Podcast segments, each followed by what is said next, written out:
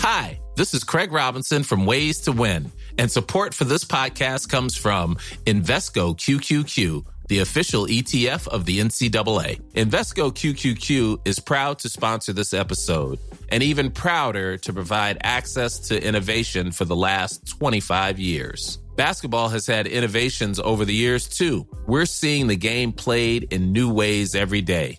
Learn more at Invesco.com slash QQQ. Let's rethink possibility. Invesco Distributors, Inc.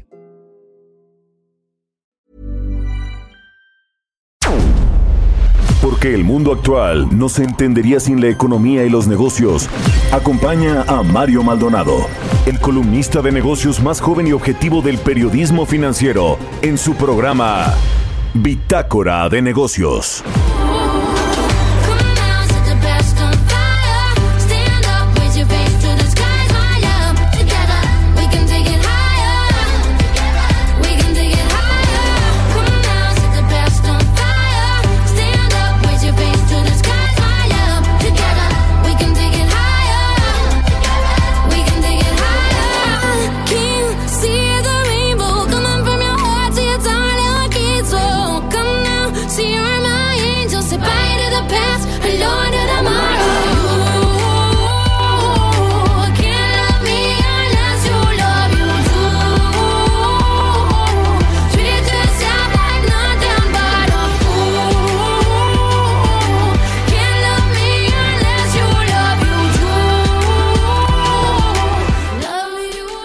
Tal? ¿Cómo estás? Muy buenos días. Bienvenidos a Bitácora de Negocios. Yo soy Mario Maldonado y me da muchísimo gusto saludarlos en este viernes, por fin viernes 8 de enero del 2021. Saludo con gusto a quienes nos escuchan a través de la 98.5 de FM aquí en la Ciudad de México, en Guadalajara, Jalisco por la 100.3 de FM y en Monterrey, Nuevo León por la 90.1 de FM también al resto de la República Mexicana. Nos escuchamos en gran parte del país a través de las frecuencias de El Heraldo Radio, por internet, a través de la página heraldodemexico.com.mx y ahí está el streaming de la cabina de El Heraldo Radio.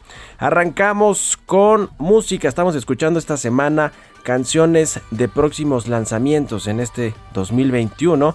Esta es de Cia, se llama Together y esta es, bueno, pues una compositora, productora, cantante, empresaria. Eh, un tanto enigmática, esta canción va a ser incluida en su próxima película que se llama Music. Así que Arrancamos con música y vamos a entrar a la información, hay mucho de qué hablar. Roberto Aguilar nos platicará sobre los mercados asiáticos que están en máximos de 30 años apoyados por el rally en los Estados Unidos. Los precios del petróleo repuntan, la mezcla mexicana supera los 50 dólares y la recuperación de México será gradual y prolongada, eso advierte el Banco Central aquí en nuestro país. Vamos a platicar con Eduardo González, asociado del Consejo Mexicano de Asuntos Internacionales. El Banco Mundial estima que la pandemia y la logística para la vacunación limitarán el crecimiento de México en 2021. También el Banco Mundial y Moody's, por cierto, ven eh, menores eh, crecimientos para nuestro país eh, frente a otras naciones. Vamos a platicar con José Luis de la Cruz, presidente de la Comisión de Estudios Económicos de la CONCAMIN, sobre el reimpulso que podría tener la iniciativa privada y las energías renovables con la llegada de Joe Biden. Ahora sí que más que por, por gusto porque hay un acuerdo firmado que se llama TEMEC y el gobierno mexicano tiene que cumplirlo. Y hay otros acuerdos como el acuerdo de París. Vamos a entrarle a esos y otros temas de la iniciativa privada. Elon Musk supera a Jeff Bezos como el hombre más rico del mundo.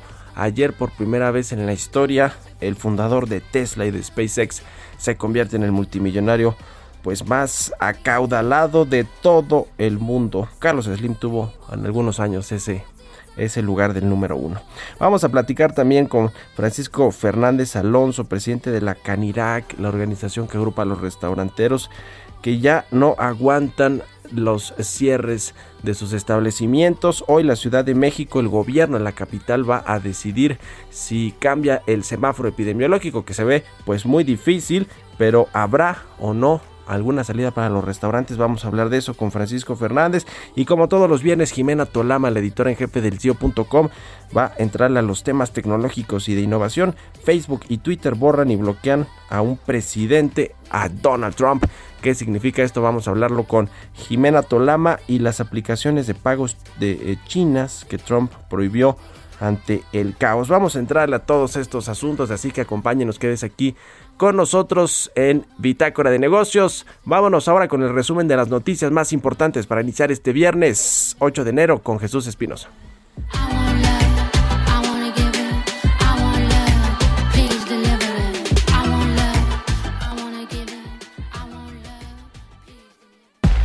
El resumen. Comunicado, el Consejo Coordinador Empresarial consideró que preocupan las expresiones del gobierno federal sobre sectores económicos y organismos autónomos. Mencionó que empresas de energía renovable aportan energía barata, limpia y eficiente para los consumidores. Minería invierte, genera empleo y paga impuestos. Y los proyectos para desaparecer organismos autónomos generan incertidumbre. El presidente del Instituto Federal de Telecomunicaciones, Adolfo Cuevas, destacó que los cambios propuestos por el presidente Andrés Manuel López Obrador para que el regulador dependa de la Secretaría de Comunicaciones y Transportes requieren modificar la Constitución y el Temec. Moody's considera que México alcanzará la recuperación económica hasta el 2023. Puntualizó que nuestro país, además de Argentina y Brasil, no alcanzarán sus rangos de producción de 2019 hasta ese año y que la recuperación en la región de América Latina será lenta y desigual. A través de una carta abierta, restauranteros de la Ciudad de México y del Estado de México pidieron ser declarados actividad esencial para poder regresar a trabajar. El Tribunal Federal de Justicia Administrativa anuló un crédito fiscal de 9.4 millones de pesos vincado en 2016 contra el ex líder del Sindicato Nacional de Trabajadores de la Educación, Elba Ester Gordillo Morales. Álvaro Dávila fue nombrado presidente ejecutivo de Cruz Azul. Los presidentes de los consejos de administración y vigilancia, José Antonio Marín y Víctor Manuel Velázquez, acompañados del director deportivo Jaime Ordiales, presentaron al nuevo directivo. Bitácora de negocios en El Heraldo Radio. El editorial.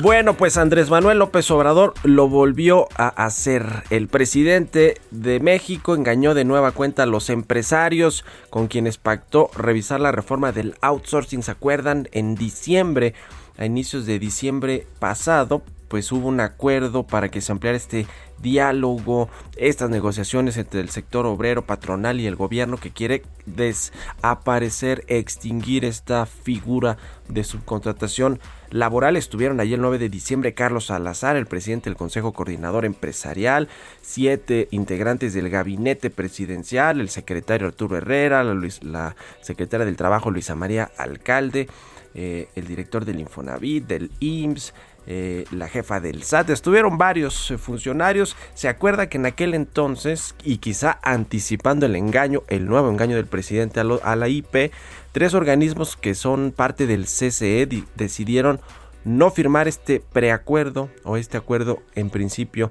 para renegociar lo que va a ser la reforma al outsourcing, la Coparmex, la Canacintra, el Consejo Nacional Agropecuario, rechazaron lo que entre líneas pues les estaba pidiendo el presidente, que era que se incluyera de la noche a la mañana a los trabajadores que estaban eh, vía outsourcing subcontratados en las nóminas de las empresas. Esto pues sonaba muy complicado, pero eso era lo que quería el presidente precisamente para evitar que en diciembre no hubiera esta caída cíclica, esta reducción cíclica que ocurre todos los diciembres de eh, reducciones de puestos de trabajo formales, los que cotizan ante el IMSS. Bueno, pues el presidente, y lo comentamos aquí esta semana, adelantó, le adelantaron los datos de diciembre por parte del IMSS, se perdieron 277 mil puestos de trabajo formales y AMLO, el presidente, volvió a explotar contra los empresarios. Dijo en su conferencia matutina del miércoles que va en serio la iniciativa de desaparecer la subcontratación. Dijo que a pesar de que se buscó realizar acuerdos con la IP, los empresarios no reaccionaron. Así que adiós a las negociaciones. Este manotazo yo creo que va a reactivar, a reavivar la guerra del de presidente del Ejecutivo con los empresarios, así que ni la nueva secretaria de Economía Tatiana Cloutier, ni el canciller Marcelo Obrar, yo creo que nadie del gabinete va a evitar que se frenen este tipo de iniciativas propuestas por el propio presidente de la República.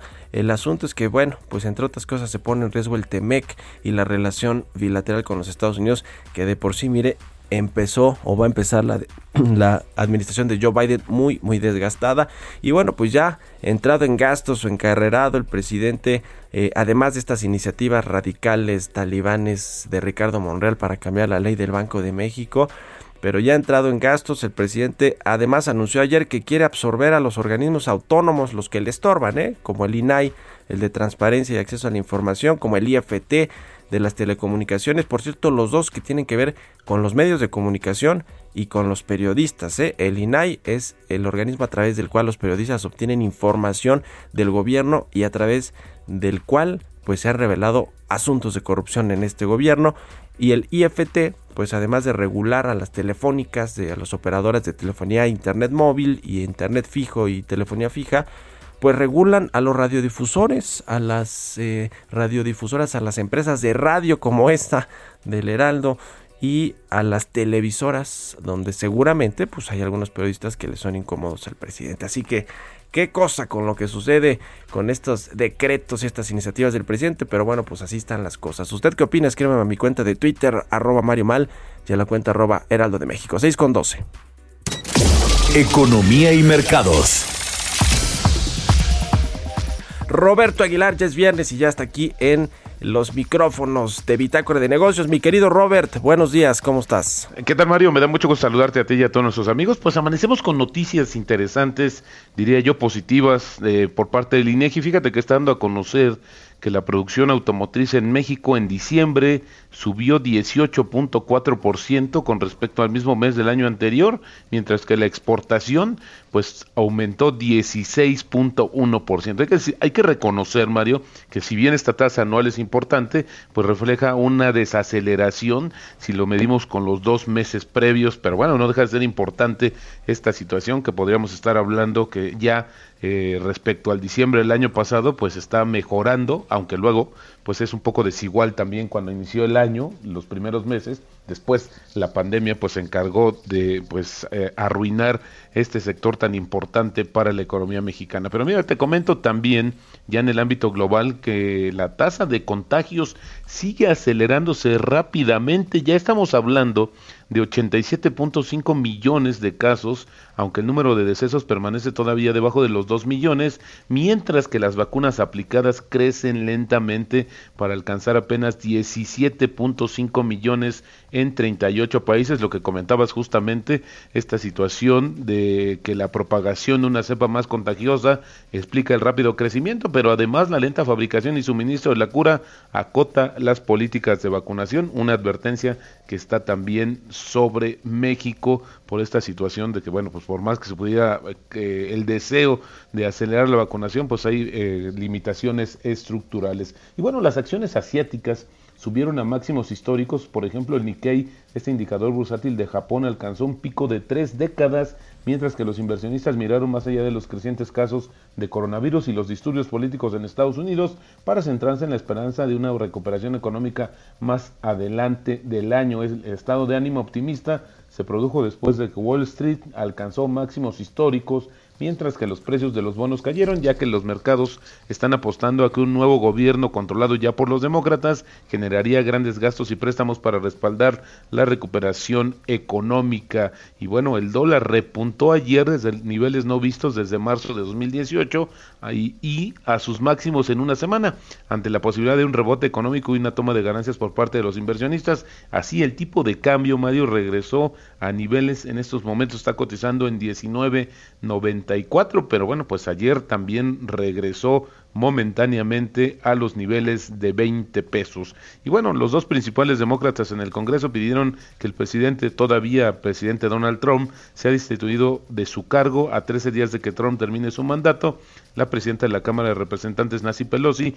y el líder demócrata del Senado Chuck Schumer dijeron que el vicepresidente Mike Pence debería invocar la Constitución para destituirlo. Si esto no sucede, el Congreso debería actuar rápidamente para expulsarlo a través del proceso de un juicio político México. Y los precios del petróleo subieron ayer y alcanzaron pues sus niveles máximos de 11 meses, Mario, ya que los mercados siguieron centrados en la inesperada promesa de Arabia Saudita de profundizar sus recortes de producción y en la fortaleza de las acciones sin tener en cuenta los trastornos políticos en Estados Unidos. Y la mezcla mexicana pues cierra en 50.2 dólares. Y la recuperación económica de México tras la crisis provocada por la pandemia del coronavirus será gradual y prolongada bajo un entorno en el que el consumo y la inversión aún muestran atonía. Esto lo dijo la mayoría de la Junta de Gobierno del Banco de México según la minuta que se dio a conocer el día de ayer.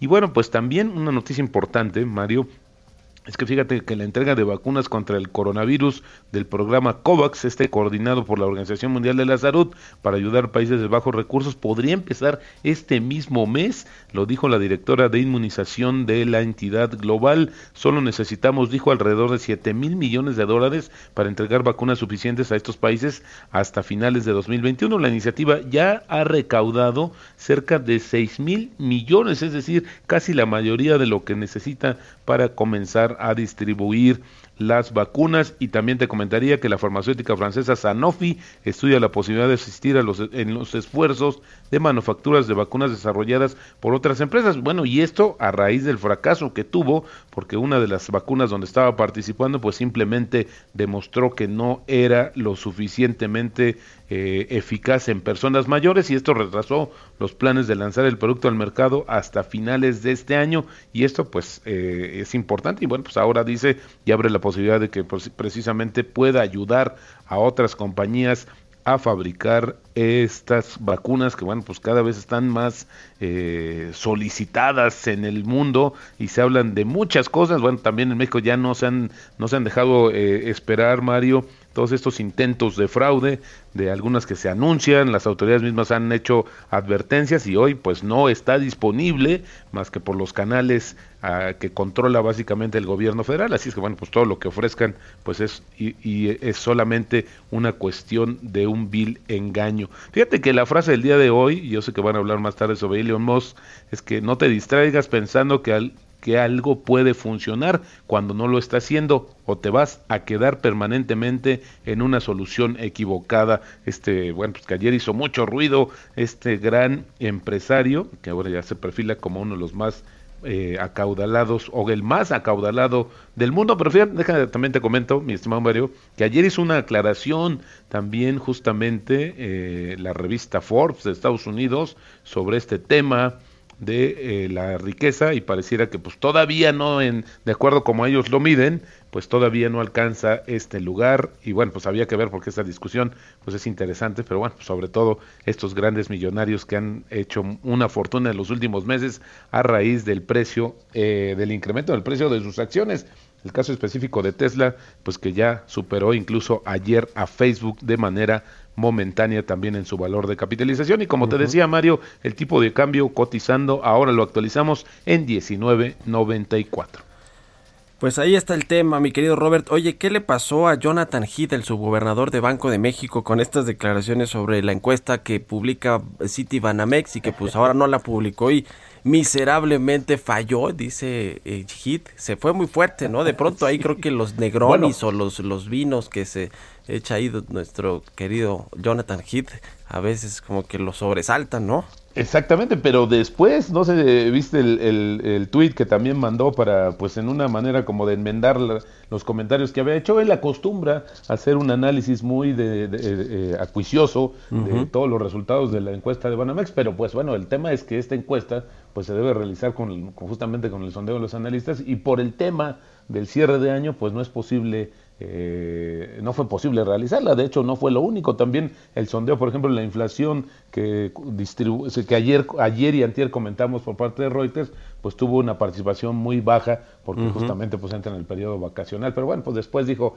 que es la más seria y que lo que la información que da pues es, muy interesante. Se le subieron los negronis a Jonathan Heath, pero bueno, gracias Robert. Salud, para el subgobernador. buenos días a Roberto Aguilar, síganlo en Twitter, Roberto AH, vamos a otra cosa. Bitácora de negocios en El Heraldo Radio. Bueno, vamos a platicar con Eduardo González Pierre. El doctor Eduardo González es asociado del Consejo Mexicano de Asuntos Internacionales. Eduardo, ¿cómo estás? Buenos días. Muy bien, Mario, qué gusto saludarte. Igualmente. Oye, pues el Banco Mundial estima que la pandemia y la logística de la vacunación contra el COVID-19 van a, limitar el crecimiento de México en el 2021 y no es el único, ¿no? Lo dice también el Banco Central de nuestro país, lo dice Moody's.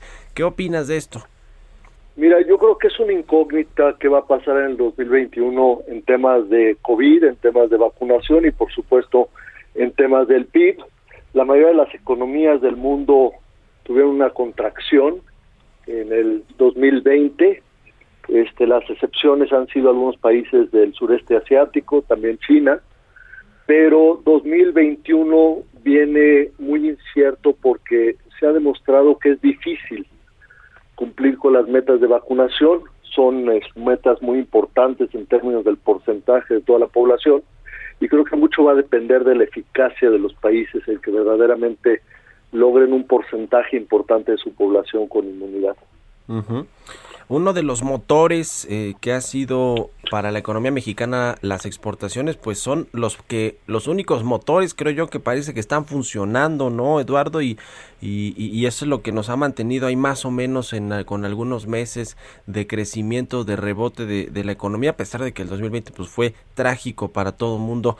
Eh, ¿qué, qué, qué pensar con este TEMEC y con la relación que va a tener el nuevo eh, México con el nuevo gobierno de los Estados Unidos?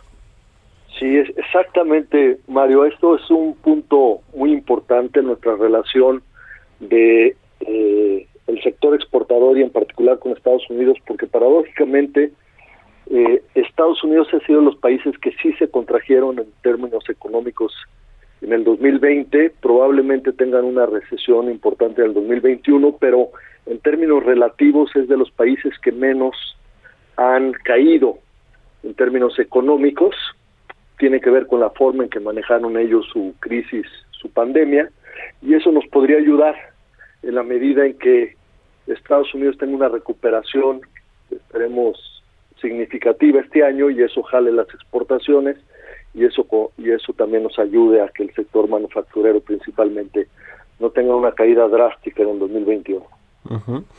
Pues sí, es un tema bastante complicado, no solo para México, para todas las economías, pero México en particular parece que con esta falta de estímulos económicos eh, por parte del gobierno, pues vamos a recuperarnos más lento. Moody's, esta calificadora de riesgo crediticio, decía que será hasta el 2023 cuando México esté más o menos a niveles pre-pandemia, es decir, por ahí del 2019 o inicios del 2020. Sí, sí, yo he escuchado que quizás la caída fue tan importante y se podrá mantener que será hasta el 2024 que logremos los niveles de producción y de ingreso per cápita que teníamos antes de la pandemia. Esperemos que no sea el caso, pero todo tiene que ver con la forma en que rápido salimos con el programa de vacunación, rápido se normaliza la situación y ayudará mucho el entorno externo en la medida en que se normalicen también las relaciones de comercio internacional.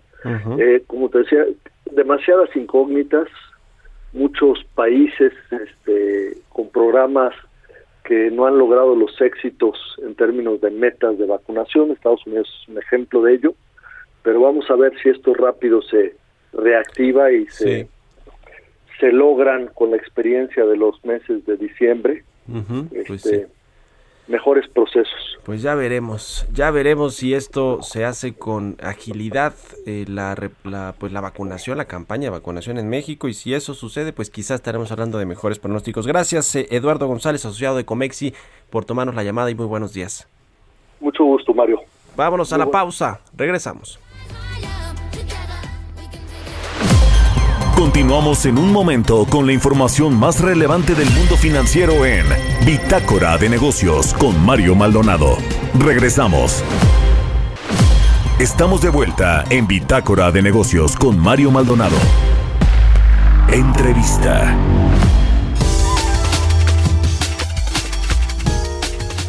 Ya estamos de regreso aquí en Bitácora de Negocios. Son las 6 de la mañana con 30 minutos tiempo del centro de México. Vamos a platicar con el doctor José Luis de la Cruz, presidente de la Comisión de Estudios Económicos de la CONCAMIN. que es la Confederación de Cámaras Industriales, a quien me da mucho gusto saludar. ¿Cómo estás, José Luis? Muy buenos días y feliz inicio de este 2021. Muy buenos días, Mario. Gracias por la invitación. Igualmente, feliz año nuevo. Pues bueno, en 14 eh, días Joe Biden va a tomar la presidencia de los Estados Unidos.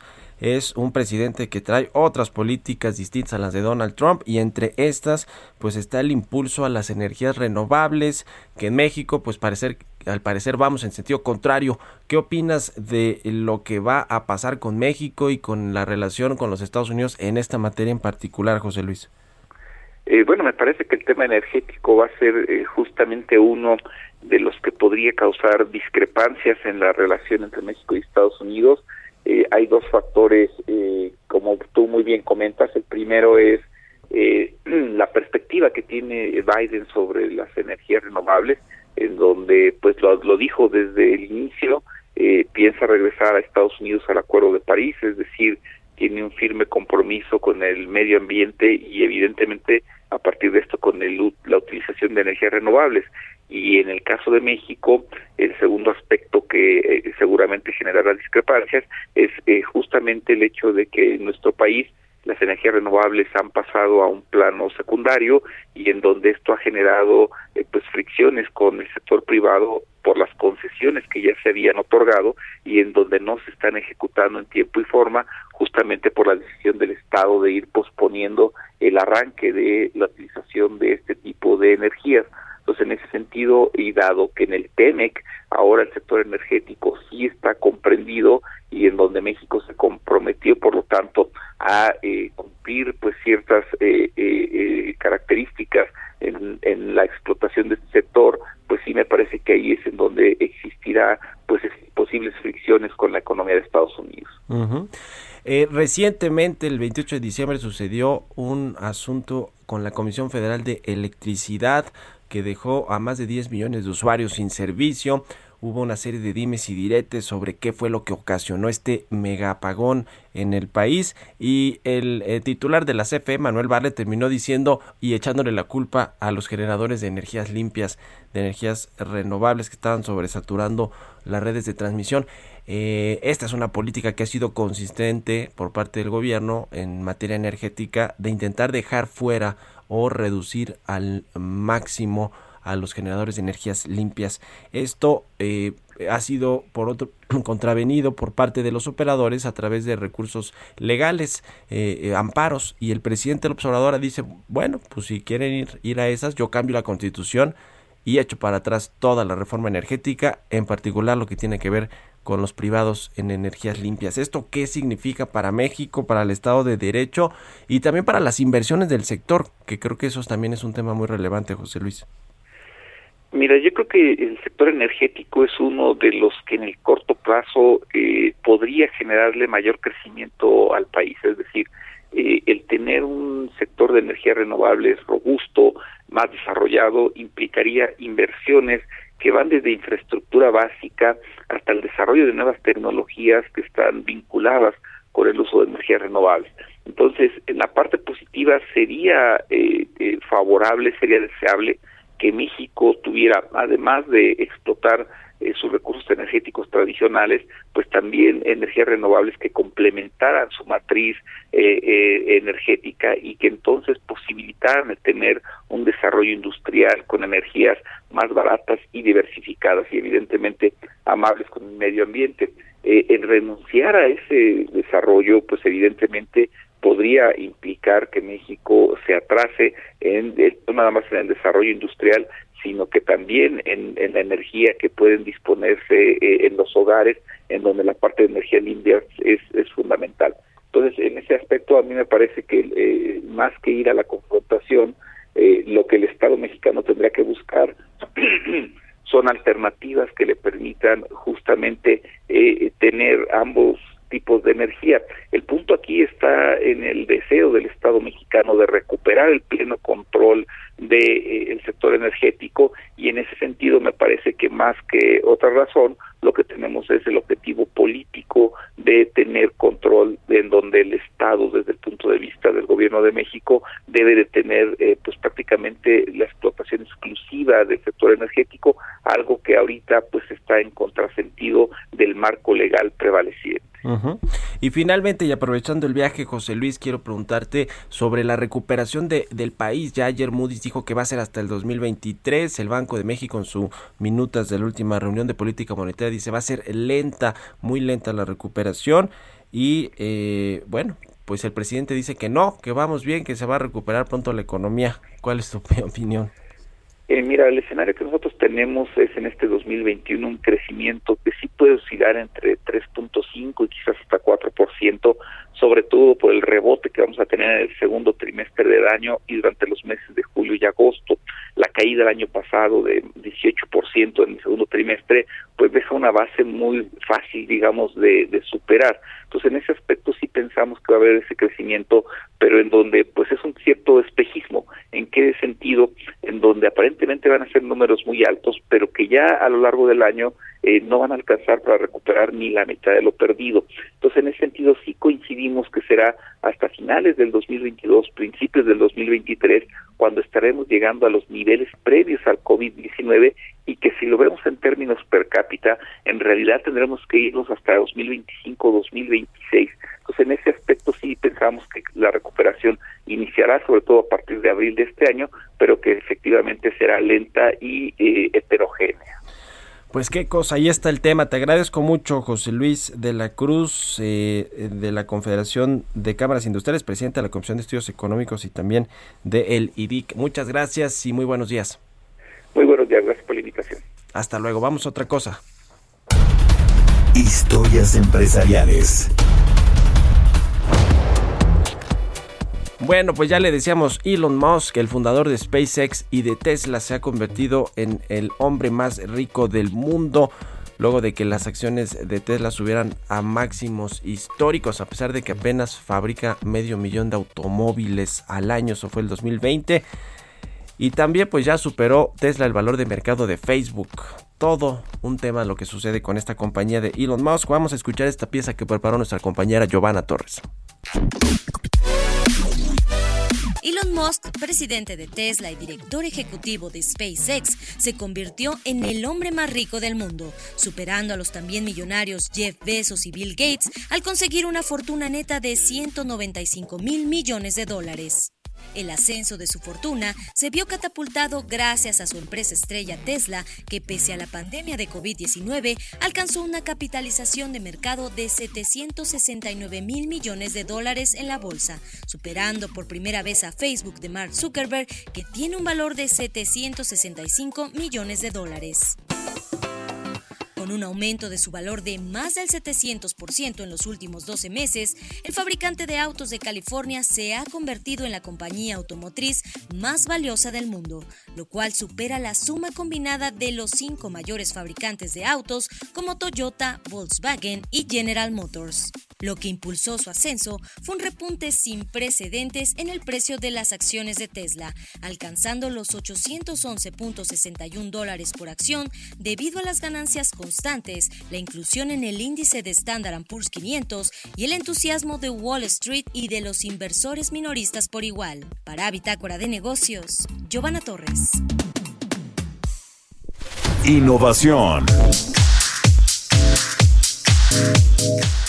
Casi 200 mil millones de dólares de fortuna tiene Elon Musk y 165 mil millones de dólares de esa fortuna la hizo en el 2020, en el, uno de los peores años para la economía mundial. Es un tema de análisis, es el multimillonario que ha escalado más rápido en la historia de los multimillonarios. Interesante el caso de Elon Musk. Bueno, pues es momento de ir ahora con Jimena Tolama, la editora en jefe del CIO.com, con los temas eh, de innovación más importantes. ¿Cómo estás, mi querida Jime? Muy buenos días. Mario, muy buenos días. Arrancando con todo el año, una primera semana muy intensa en la que en medio de este conflicto político que vive Estados Unidos para transferir el poder a Joe Biden, las empresas de redes sociales esta vez consolidan el papel fundamental que juegan. Estoy hablando específicamente de Twitter y de Facebook. Eh, creo que todos como usuarios hemos visto alguna vez cómo estas plataformas limitan, eliminan o bloquean a quien haga un comentario que no vaya acorde a sus políticas. Sabemos que estos controles los han ido aumentando en el último par de años. Por un lado, la protección de los datos, que sigue siendo un debate muy encendido en Estados Unidos y Europa, Pero también hemos visto más vigilancia cuando se trata de incitar a la violencia, a discursos de odio.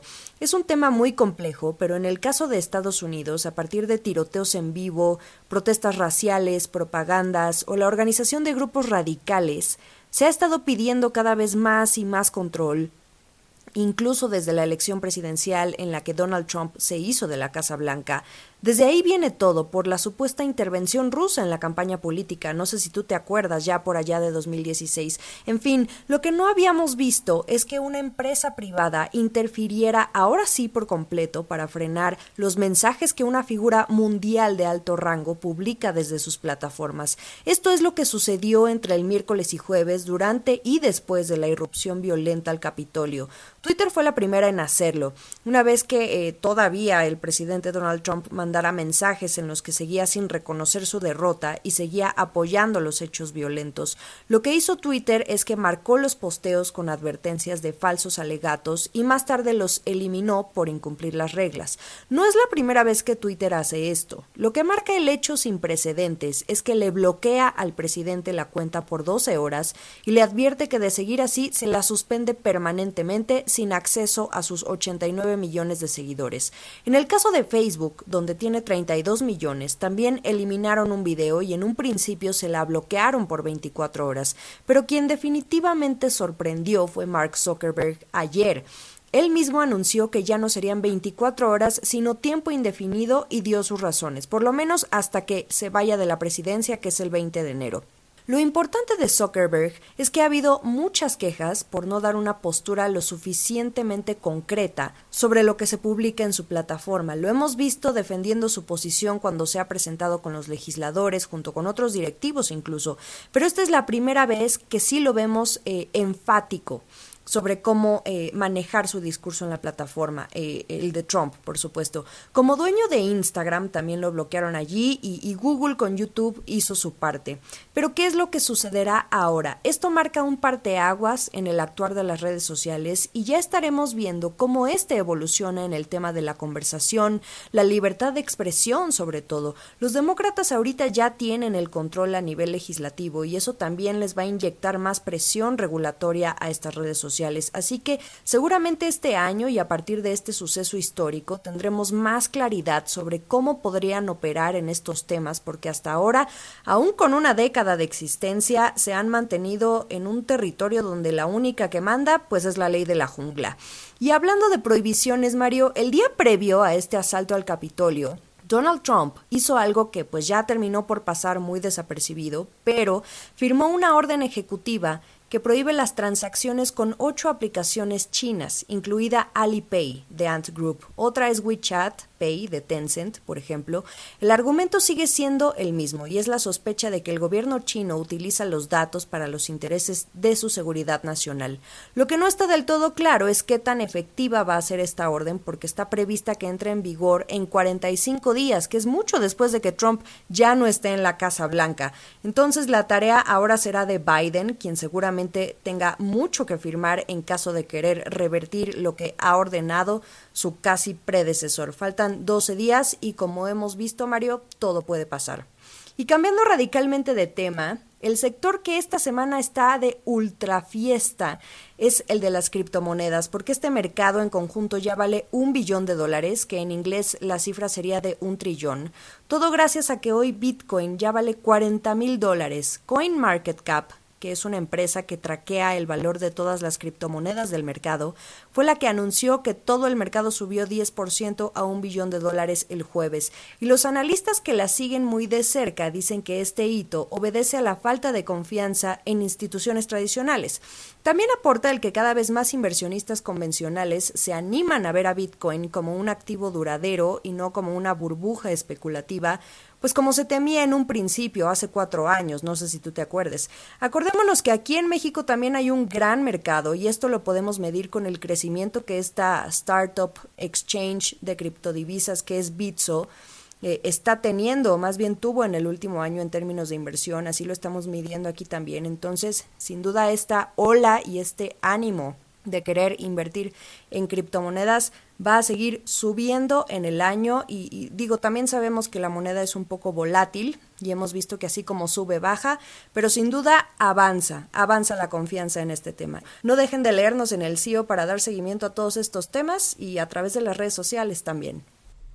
Muchas gracias, Jime. Jimena Tolama, la editora en jefe del CIO. Pues muy interesante todo lo que sucede en este mercado de las criptomonedas. El Bitcoin además está en niveles máximos históricos en su eh, precio y en general pues este mercado ya vale un billón de dólares, one trillion como dice Jime en los Estados Unidos. Gracias a Jimena Tolama, feliz año, 6 con 46 minutos, vamos a otra cosa.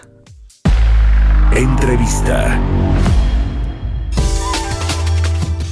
Y bueno, los restaurantes, esta industria tan importante en México y tan importante para la generación de empleos, pues está sufriendo bastante con los cierres de actividades, con los semáforos rojos, particularmente los que eh, se volvieron a poner en, la Ciudad de México y en el Estado de México. Y bueno, pues los restauranteros eh, unidos, como casi siempre están, pues eh, ya dieron a conocer un desplegado en el que pues eh, francamente ven la situación muy complicada si no se reabren o se les permite reabrir sus puertas. Y para platicar de esto, saludo con mucho gusto a Francisco Fernández Alonso, eres presidente de la Cámara Nacional de la Industria de Restaurantes y Alimentos Condimentados, la Canirac. Pues, ¿qué, ¿qué, situación y este desplegado de eh, los eh, restauranteros, pues habla ya de una urgencia para poder sobrevivir en, este, en esta crisis tan complicada que estamos viviendo? Pues mira, la verdad es que es la consecuencia, como sabes, nosotros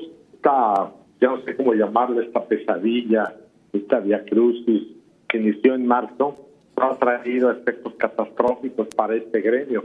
Parece que estamos más cerca de cumplir un año cuando inició todo esta catástrofe y evidentemente pues ha acabado con un buen número de establecimientos en el país y con ello la afectación al empleo. Para eso es muy importante siempre repetir que este gremio antes de la pandemia, según el INEGI, había más de dos millones de mexicanos colaborando de manera directa, más otros tres millones de mexicanos de manera indirecta.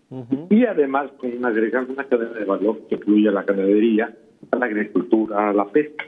Entonces, eh, la afectación a un gremio como este restaurantero ha tenido efectos devastadores en los hogares mexicanos, porque hay demasiada gente involucrada y después de tanto tiempo, pues ya los establecimientos, ya llegamos a un momento en donde estamos en un momento muy crítico.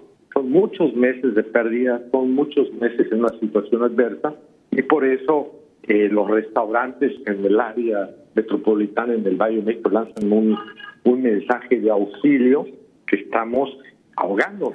O nos mantenemos o abrimos ya o nos vamos a morir.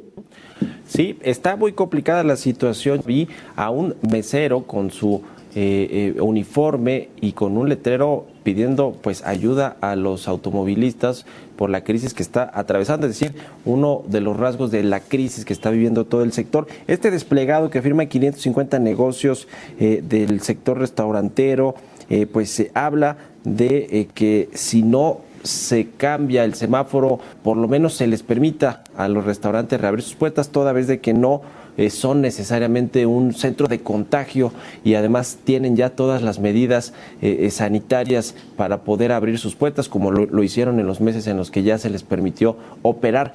cuéntanos de esto, ¿por qué se considera que no necesariamente es donde es un, un lugar de contagios, un restaurante y todas las medidas que ya están adaptadas allí en los negocios? Bueno, mira, precisamente nosotros argumentamos que no es que no pudiese ser un lugar de contagio. Sin embargo, si se sigue el protocolo, si se sigue una sana distancia, pues evidentemente eso merma, limita que se pueda contagiar Nosotros hemos manifestado que tenemos muy pocos informes que colaboradores empleados en los restaurantes estén contagiados. Entonces nosotros inferimos que lo que sucede es que si llega alguna persona que ha sido contagiada, pero usa tapabocas y se encuentra con otra persona que también usa tapabocas y además está a una sana distancia, eso protege a la persona de un contagio. Entonces, son las medidas de seguridad, son las medidas de sana distancia, de higiene constante, las que protegen primordialmente a la persona. Entonces, si nosotros como gremio responsable estamos cumpliendo con esos protocolos, entonces estamos evitando que haya un contacto mayor. Ahora bien, sabemos también que ha habido muchísimas concentraciones masivas de personas, también en tianguis, en mercados públicos y por supuesto en reuniones familiares donde no se respeta esa sana distancia, donde no hay protocolo, y ahí entonces es fácil deducir que ahí sí se están dando los contagios. Independientemente de todo esto, nosotros también decimos, nosotros somos un gremio que está consciente que la salud es el valor más importante que debemos preservar. Sin embargo, los restaurantes ya no podemos mantenernos cerrados indefinidamente. ¿Qué es lo que le vamos a hacer un gremio a la gente que depende de toda esta actividad? Que ya no coma, que ya no... ¿Qué le vamos a decir? Y ese es el grito que está dando este gremio. Estamos, hemos hecho todo lo que la autoridad nos ha pedido.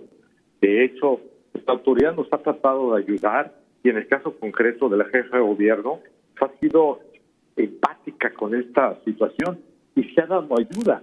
Sin embargo, esta ayuda es insuficiente porque estamos ante un escenario muchísimo más complejo y esto está matando un gremio.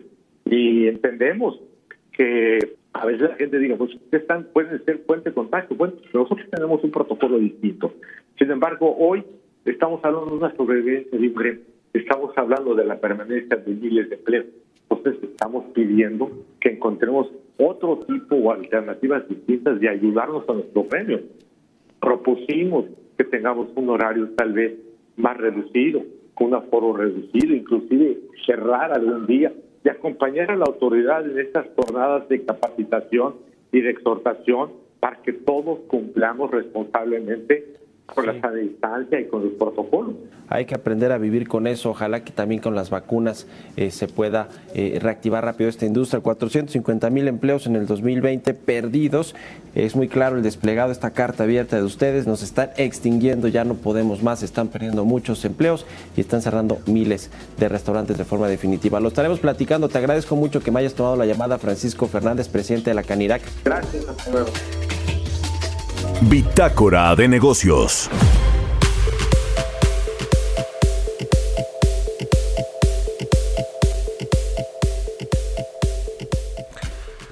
Bueno, pues ahí está el panorama para el sector restaurantero tan relevante para el país en términos de empleos, cerca de 2 eh, millones de empleos directos son los que genera este sector y bueno, se han perdido eh, pues casi 500 mil empleos, 450 mil con esta crisis tremenda del COVID-19. Eh, vamos a ver hoy lo que determina la jefatura de gobierno de la Ciudad de México en términos del semáforo epidemiológico y también el gobierno del Estado de México. La verdad es que se ve muy difícil, como le comentaba al inicio del programa, que haya un cambio en el semáforo epidemiológico y se dice que no solamente pues para esta siguiente semana, sino que sería hasta eh, febrero, hasta inicios de febrero, cuando se comenzaría a revisar la situación del COVID-19 en México para cambiar los semáforos eventualmente. La verdad es que estamos en eh, datos históricos. Ayer y antier tuvimos récord en el número de contagios, en el número de fallecimientos y los hospitales están saturados por lo menos en ocho estados. Esa es la información que eh, trae hoy un diario de circulación nacional rebasa ocho estados máxima ocupación hospitalaria, dice el Universal. Bueno, pues qué, eh, qué terrible crisis estamos viviendo. Y Hugo López Gatel, por cierto, ¿dónde anda? Ah, en Argentina, otra vez. Se fugó, así le decían el fugo en la Facultad de Medicina de la UNAM, porque rehuía los compromisos cuando, cuando se le ponían enfrente. Bueno, pues así las cosas. Gracias por haberos acompañado este viernes aquí en Bitácora de Negocios. Quédense en El Heraldo Radio con Sergio Sarmiento y Lupita Juárez. Nosotros nos escuchamos el próximo lunes tempranito a las 6. Muy buenos días y buen fin de semana.